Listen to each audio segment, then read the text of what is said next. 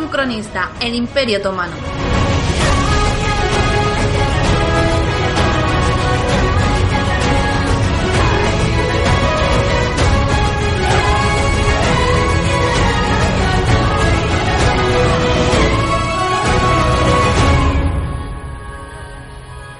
Capítulo 3. La leyenda de Sarmiento.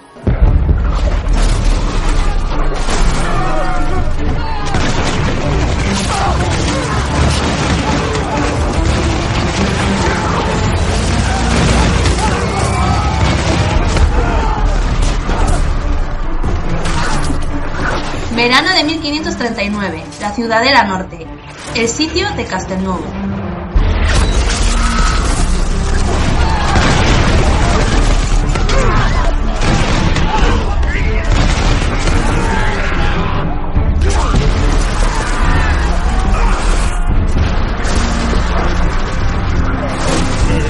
Miles de turcos asaltando la plaza por doquier. Tras un brutal duelo artillero donde más de 40 piezas se cebaron a lo grande sobre las murallas, estas resistieron a duras penas mientras varios lienzos de las mismas se desmoronaban creando confusión y desorden.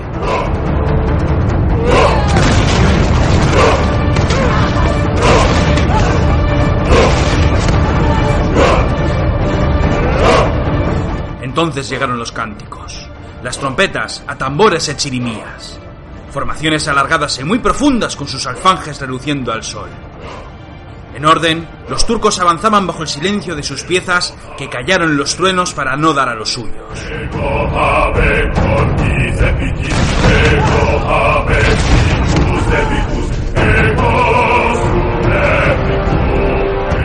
Pequeñas compañías de infantes en vanguardia abriendo fuego con sus mosquetes. Los turcos portaban mosquetes más largos y más precisos que los nuestros, pero tardaban el doble en cebar la carga. Respondiendo al avance de los clarines, nuestras piezas comenzaron a abrir fuego sobre las formaciones, abriendo huecos con los muertos o enterrándose en el suelo.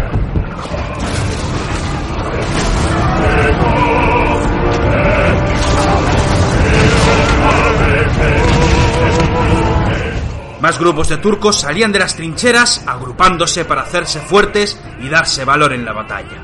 Las escalas a los lados. Muchos grupos iban sin ellas, pues las murallas estaban tan resentidas que desde mi no envidiable posición los aguardaba a pie en tierra con las piedras defensivas cubriéndome hasta la cintura.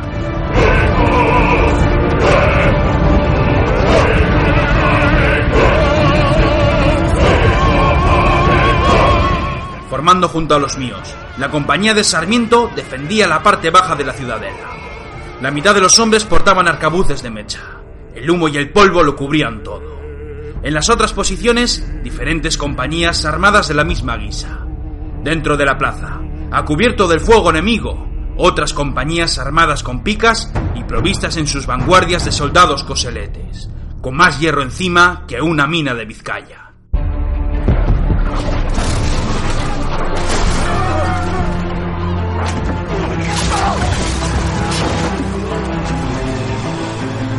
¡A discreción! gritaba el alférez Garcimente. Cada uno a lo suyo. Junto a mi compañero Víctor, los dos apoyamos los arcabuces en las piedras y comenzamos a disparar a los turcos buscándolos uno a uno.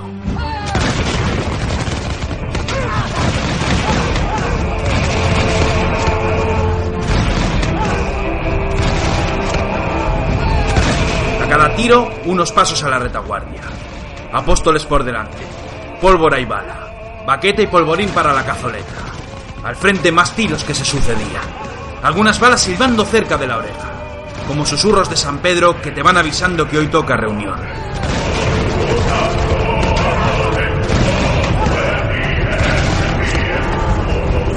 Algunos de los nuestros que retrocedían dejando paso.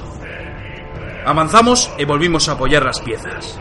Los turcos andaban cada vez más cerca.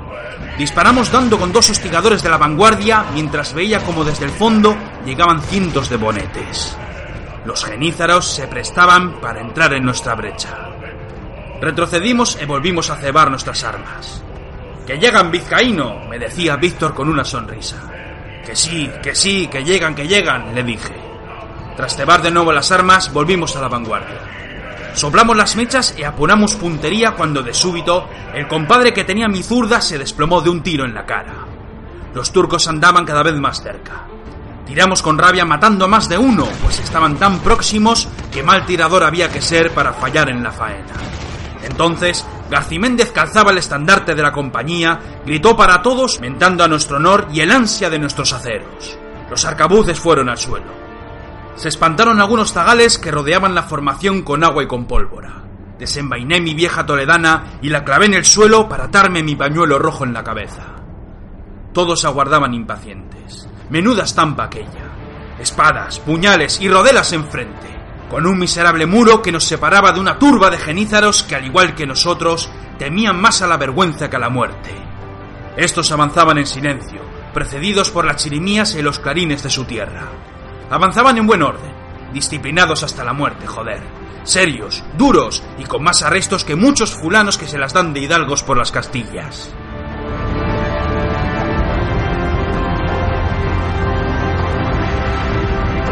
Sobre sus cabezas y sus trajes coloridos, banderas de mil colores con la media luna en su centro. Ninguno de los dos bandos echaba un ojo a los diferentes combates del campo de batalla. Lo menos rondaban mil o dos mil turcos en el frente. Difícil calcular cuando los tienes a tiro de insulto con los ojos abiertos y sus rostros sudorosos como los nuestros. ¡Atentos! gritaba Garciméndez. ¡Atentos! volvió a gritar. Desde la vanguardia enemiga oíamos las gritas de sus principales en su jerga para nos desconocida, pero que sin lugar a dudas venía a ser lo mismo. Paso a paso restaban pocas varas para manchar aceros. Avanzaban despacio, sin prisas, ignorando las balas que silbaban por doquier. Escuchaba las respiraciones de los nuestros, el olor del sudor, los nervios de la batalla que por fin que librase jamás los perdería. Más pasos al frente, los nuestros quietos como estacas, a las bravas, con una compañía de picas al fondo por si las moscas. Y entonces un retumbar. Toque de trompeta y de tambor, seguido por un griterío de cientos de gargantas que clamaban a su dios o al valor antes de lanzarse a la carga con mucho ímpetu para romper nuestra línea de defensa.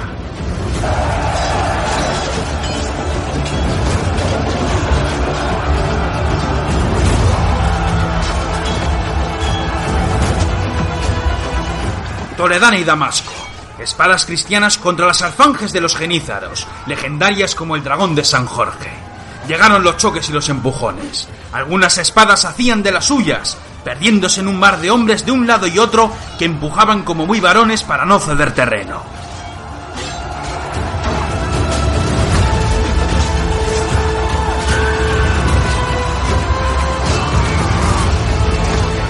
La vanguardia, donde yo me encontraba, resistía el hombro de un genízaro mientras éste me echaba el aliento de su boca en mi cara. Algunas dentelladas por el vientre y puñales y misericordias cumpliendo con su oficio.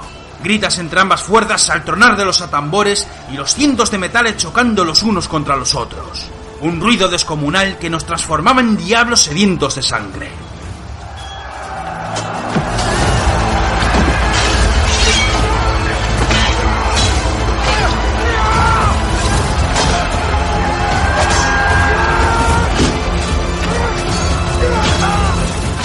Empuje se llevó por delante algunos de los nuestros, pero resistimos como unos valientes y no perdimos terreno mientras seguíamos lanzando estocadas cuando convenía. Los turcos, presionados por sus hombres de retaguardia, mantenían el empuje, pero comenzó a haber más espacio para blandir aceros. Tras varios minutos de contienda, los turcos retrocedieron varias varas llevándose a los heridos. Recuperaban el aliento y el valor. Nosotros hicimos lo propio. Era común en combates prolongados que una de las partes retrocediera para dar descanso a la tropa. Cuando esto sucedía, el enemigo podía avanzar y seguir la lucha, o hacer lo propio y lamerse las heridas. En nuestro caso, ni por ensalmo dejaríamos atrás nuestra muralla.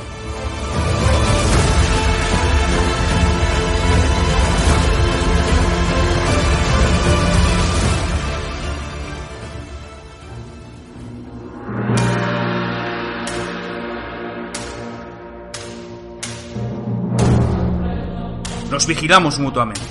No había insultos, ni gritas mentando a lo que fuere. Un silencio terrible, con el fragor de los otros combates como un fondo lejano. Retiramos algunos heridos que yacían en el suelo pisoteados y arrastrados. Algunos pidiendo formar en primera línea. otros que buscaban la retaguardia buscando agua. Al fondo los piqueros a la espera de la orden de Gaciméndez que nunca llegaba. Los necesitaba frescos en caso de ruptura de la brecha. Víctor jadeaba mientras dejaba correr la sangre que le caía de su nariz. Estaba rota. Le hizo un gesto con la barbilla para que retrujera conmigo a la retaguardia. Negó con la cabeza. Es para mirarte la nariz, le dije. Tiempo tendrás de hartarte a luchar si tanto gustas, pero mal soldado serás si no respiras bien. Víctor volvió a negar con la cabeza con un rostro lleno de dudas. Varios soldados de la compañía le animaron. Era un valiente, le dijeron. Mírate esa herida y vuelve a luchar junto a tus hermanos. Al final se convenció a sí mismo, y apurando entre la tropa, fuimos a la retaguardia donde un capellán daba órdenes para llevarse algunos heridos al hospital.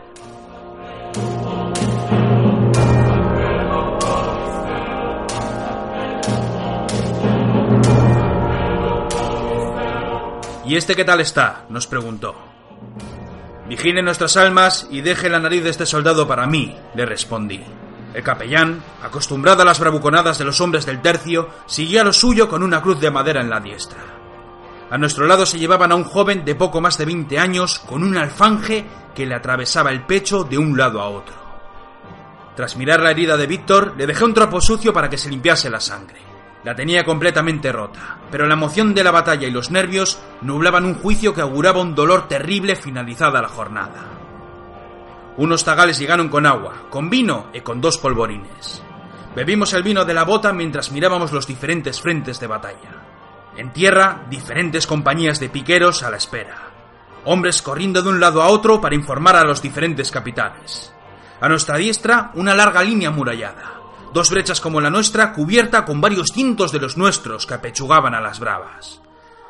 En lo alto de las murallas, fuego de arcabuces y combates cuerpo a cuerpo contra los turcos que subían las escalas.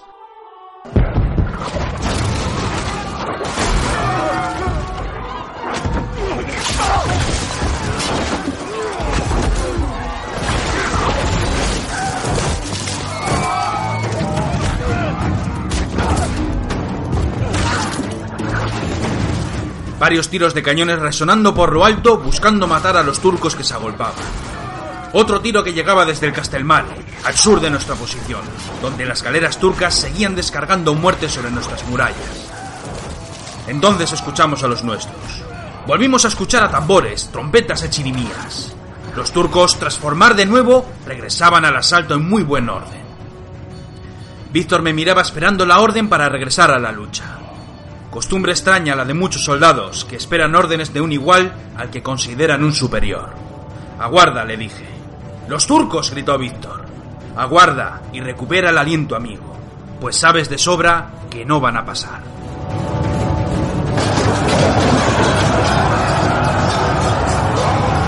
Entonces llegó el estruendo de los metales y de las gritas. Un nuevo choque brutal entre las murallas. Los nuestros resistiendo la cometida entre la furia y los lamentos de los heridos las espadas golpeando sobre los escudos de los turcos. Un furioso cañonazo tirando con fuerza sobre nuestras cabezas. El combate se alargaba. Ningún enemigo entraba y los heridos comenzaban a llegar a nuestro punto. Arrastrándose, clamando a los cielos, llegaban los soldados con fuertes tajos en el pecho, brazos y cabezas. Los nuestros comenzaban a retrujir poco a poco.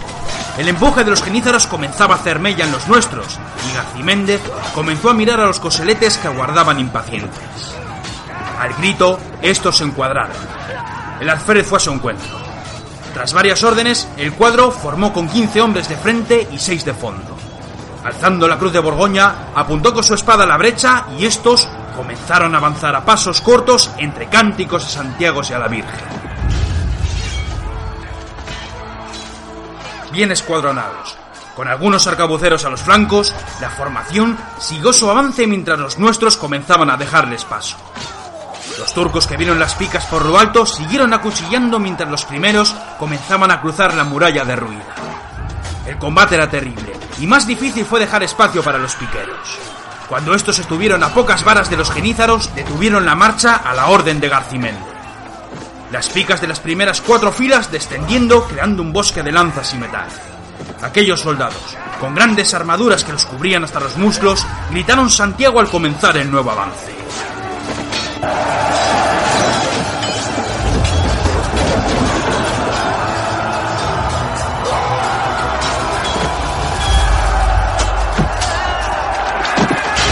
Los pasos, lentos pero implacables, se mostraron firmes hasta que todos los nuestros hubieron dejado espacio para el avance. Los turcos frenaron la cometida a la espera con sus espadas y sus escudos en lo alto. Fue entonces cuando las picas rozaron los primeros metales que daban inicio a un avance legendario, como un martillo. Los nuestros avanzaron acometiendo con sus largas lanzas, golpeando escudos o abriendo boquetes en los cuerpos de los genízaros. Estos se revolvían, gritaban e intentaban colarse entre el bosque de lanzas para matar a los coseletes. Ni uno entró.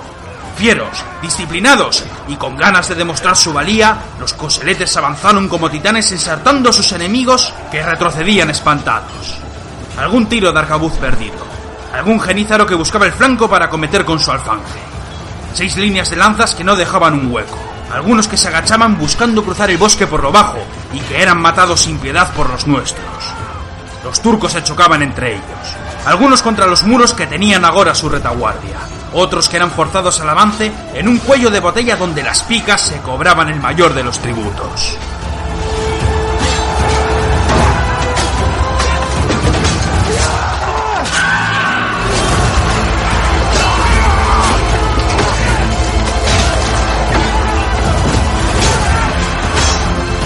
Orden de sus principales, los turcos tornaron en retirada ordenada, buscando formar a varias varas de la muralla. Garciméndez dio la orden y el escuadrón se detuvo. Las picas fueron al cielo, dejando caer la sangre enemiga por las maderas, manchando los guantes. Llegada era la hora. Alzando nuestros arcabuces, nos volvimos a la muralla. Los coseletes aguardaban a la espera. Cebamos los arcabuces con mucho tinto sin perder de vista a los genízaros. Los que agonizaban en el suelo eran despachados por los zagales que llegaban con agua. Tras prender las mechas, las soplamos en sus serpentinas. Los turcos andaban revueltos, agrupándose bajo sus banderas para volver al asalto. Sin perder el tiempo, comenzamos a abrir fuego sobre sus vanguardias. Aquí y allá algún soldado enemigo caía abatido. Cuando formaron por última vez, resonaron las chirimías dando comienzo a un tercer ataque.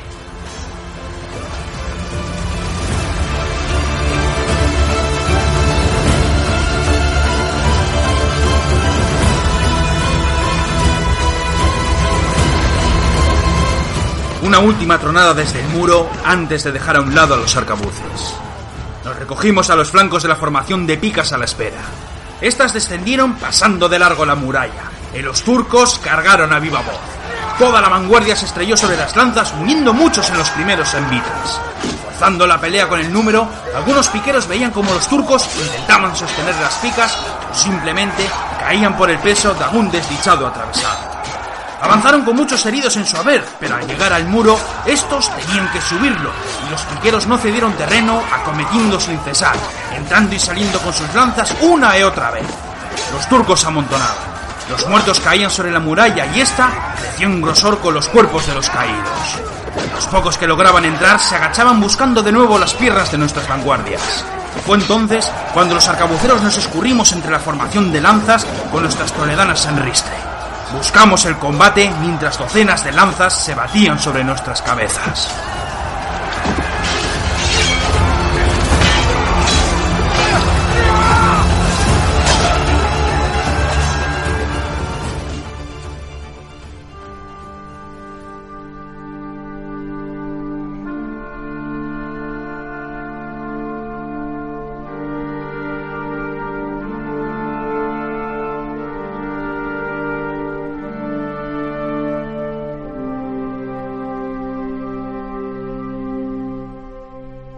Castelnuovo, 7 de agosto, tras muchos días de sitio.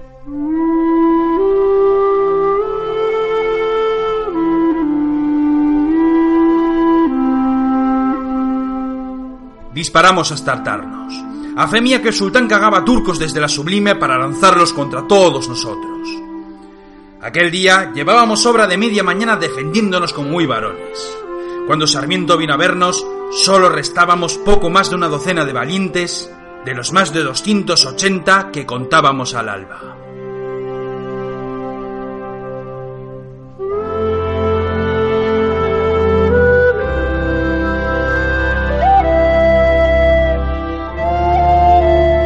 Por las noches levantábamos las murallas a pulso sin tiempo para descansar. Desde las colinas los turcos las volvían a destruir con sus cañones.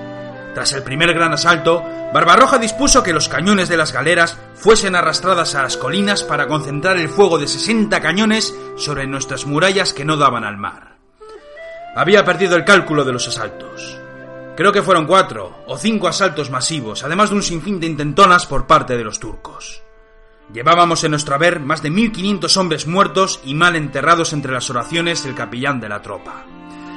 Habíamos perdido la ciudadela del norte en varias ocasiones, recuperándola otras tantas en terribles combates que no terminaban nunca.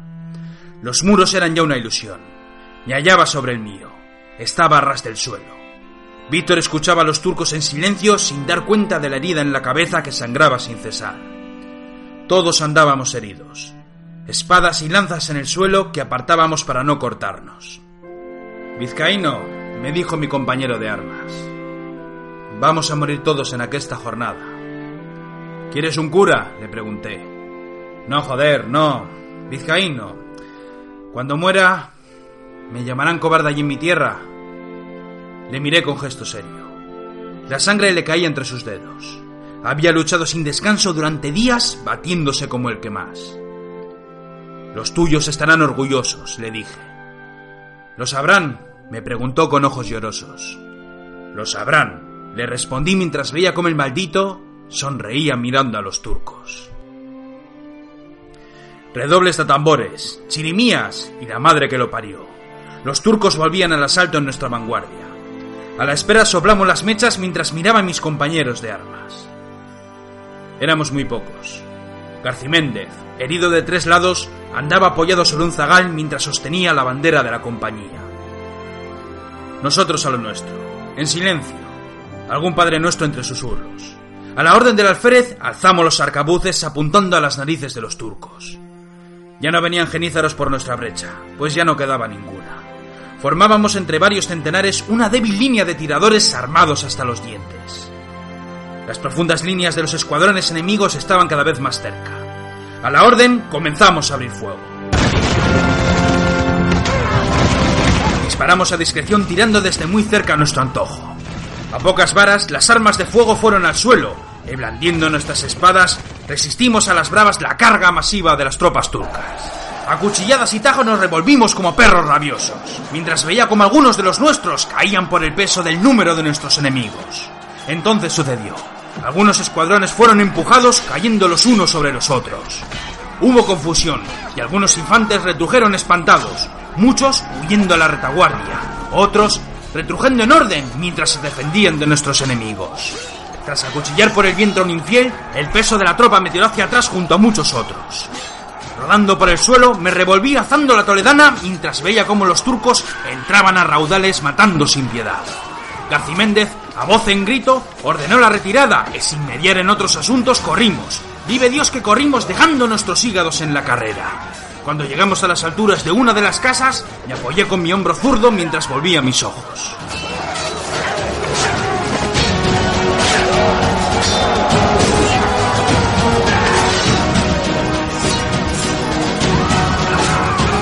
Los turcos nos persiguieron un buen trecho, pero de súbito frenaron el avance y comenzaron a ordenarse. Entonces llegó un redoble, pero esta vez llegaba desde mi espalda. Varios capitanes, lanzando más gritas que una mujer dando a luz, comenzaron a organizar a los escuadrones de picas, formando un bloque inmenso por delante de las casas. Lo menos rondaban 800 de los nuestros.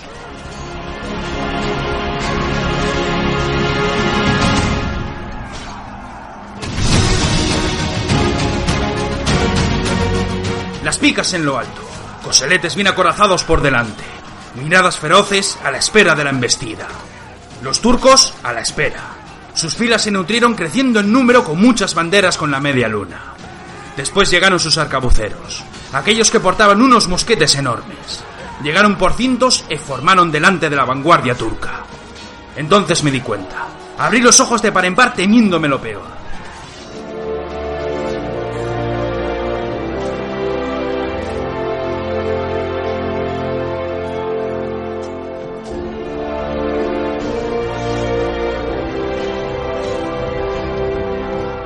Los piqueros aguardaban, cubiertos los flancos por las casas.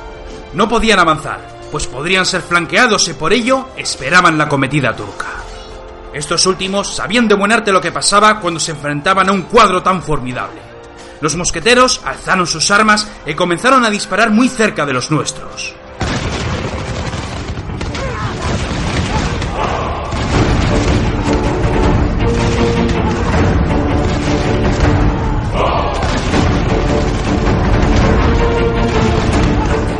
Vanguardia, cuatro de nuestros valientes cayeron abatidos con sus armaduras llenas de agujeros. Más mosquetes se unieron a la faena abriendo fuego sobre los nuestros.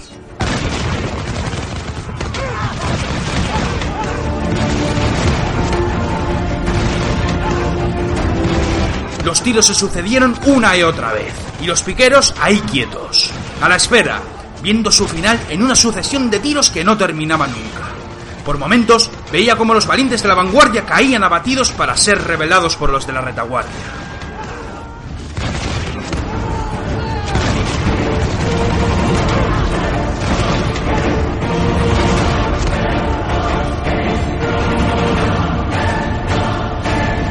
Tiros y más tiros. Los capitanes volviéndose locos, incapaces de dar una orden que sin lugar a dudas también los llevarían a la muerte. Los minutos se fueron sucediendo. Los turcos, que al principio se reían con la estampa, cayeron estupefactos al contemplar cómo el cuadro de los cristianos no se rompía. En el suelo rondaban más de 500 de los nuestros hasta que por orden de otro capitán, la formación se rompió para huir de aquella locura. Los turcos gritaron eufóricos y como una horda, las formaciones se partieron y una avalancha de enemigos se abalanzó sobre las calles de la plaza.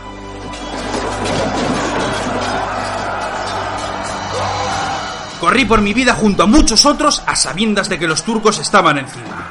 Por una de las calles estrechas vi una formación de infantes con lanzas y picas avanzando para cubrir la retirada. En otra calle vi como 20 de los nuestros formaban una línea abriendo fuego con sus arcabuces.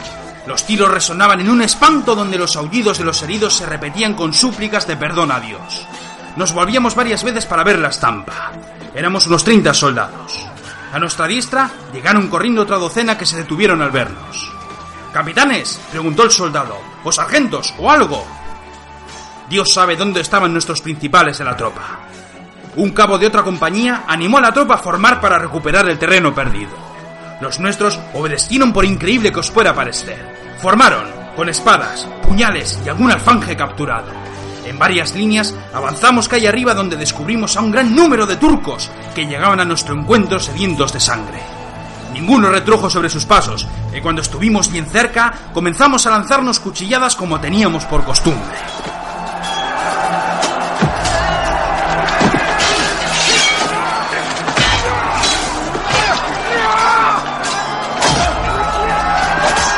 Más turcos y cristianos llegaron a una refriega que crecía en número y en sangre. Despachados por el suelo, suplicando por sus vidas, heridos arrastrándose y dos formaciones que no daban un paso atrás. Ensañándome con un caído, resbalé rodando por el suelo. Mis compañeros seguían apechugando como unos valientes. Cuando intenté levantarme, caí rodilla al suelo sujetando mi pecho con la mano. Tenía un pequeño corte que el coleto había amortiguado. Me costaba levantarme, y más aún sujetar el acero que veía temblar. Miré a la siniestra y vi un hombre muerto con la espalda apoyada sobre el muro. Sonreía. Su rostro me era familiar.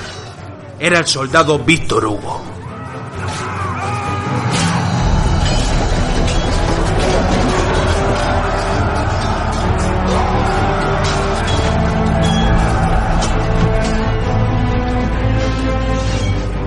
La formación se rompió.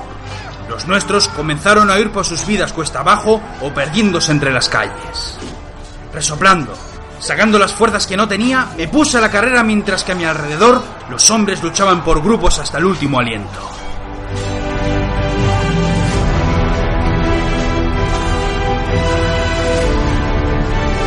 Me apoyé en una de las calles. Miré a los lados. Hombres yendo y viniendo. Volví de nuevo a la carrera vigilando mis pasos. Tras perderme entre las barricadas, llegué a la altura de los muros del Castelmare. Las murallas que daban a la plaza seguían de una pieza. A mi diestra varios infantes lanzando gritas. Cuando llegué, descubrí a varios de los nuestros acompañados por otros capitanes que aún seguían con vida. Allí estaba Sarmiento, mirando la muralla. Por orden suya, y por temor a que el Castelmare cayera en manos enemigas, había ordenado que en caso de brecha se cerrasen las puertas a cal y canto. Desde arriba, varios hombres daban la voz y se afanaban en abrirlas de nuevo. Los turcos llegaban desde varias direcciones. Desde las almenas lanzaron una cuerda para subir. Los capitanes animaron a Sarmiento a coger la soga, pero este dijo que nunca abandonaría los suyos. Entonces, lanzándome a mí la cuerda, me miró con una sonrisa. Tras sostenerla con la zurda, miré la horda que llegaba a nuestro encuentro. La dejé colgando. Mi capitán, le dije con una leve reverencia.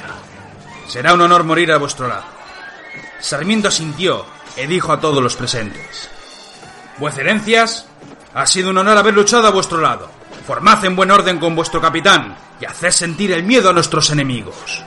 Nunca Dios tal quiera que yo me salve y los compañeros se pierdan por mí.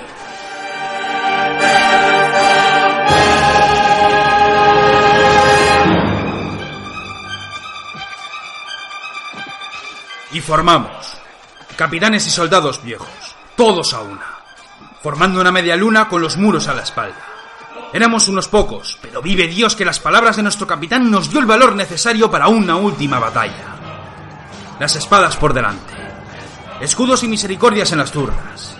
Allí estaba el capitán Juan Vizcaíno, el capitán Frías y otros tantos. Los genízaros nos rodearon con sus espadas en ristre.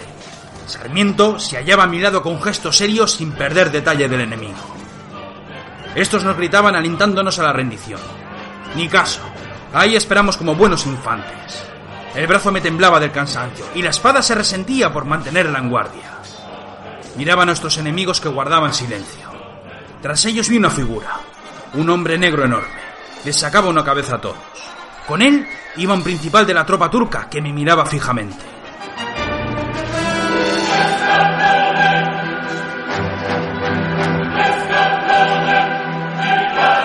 Andar por la diestra tras sus hombres sin perderme de vista. Creía que miraba a mi capitán, pero no. Aquel hombre de ricos ropajes y gran armadura me vigilaba con una fiera esperando a su presa. Los turcos avanzaron y a la orden de nuestro principal alzamos las espadas luchando como unos salvajes para vender cara a la vida. Aquella trifulca fue una locura donde los golpes de acero resonaban entre empujones que nos llevaban a muchos al suelo. Luchaba desviviéndome contra dos genízaros que peleaban como los bravos. De un certero tajo maté al primero, pero el segundo me golpeó lanzándome al suelo. Me levanté parando el seco el alfanje que venía a mi cabeza antes de clavar mi daga sobre su vientre. Otro empujón me llevó a un lado. Reponiéndome, devolví varias dentelladas mientras los hombres morían por doquier. Entonces le volví a ver. A lo lejos, entre la tropa, abriéndose paso. Aquel principal de la armadura venía directo hacia mí y me dispuse a despacharlo cuando de súbito un golpe terrible en la cabeza me hizo perder el equilibrio y haciéndome caer al suelo. Moví las rodillas viendo la sangre que caía por mi frente. Buscaba mi espada, perdida en medio del combate. Y entonces todo se volvió negro. Abracé la muerte que tanto tiempo me había rondado. La esperé, vive Dios que la esperé. Ni San Pedro, ni luces celestiales, ni nada una oscuridad que parecía eterna en el tiempo. Triste es la muerte entonces, me dije para mis adentros.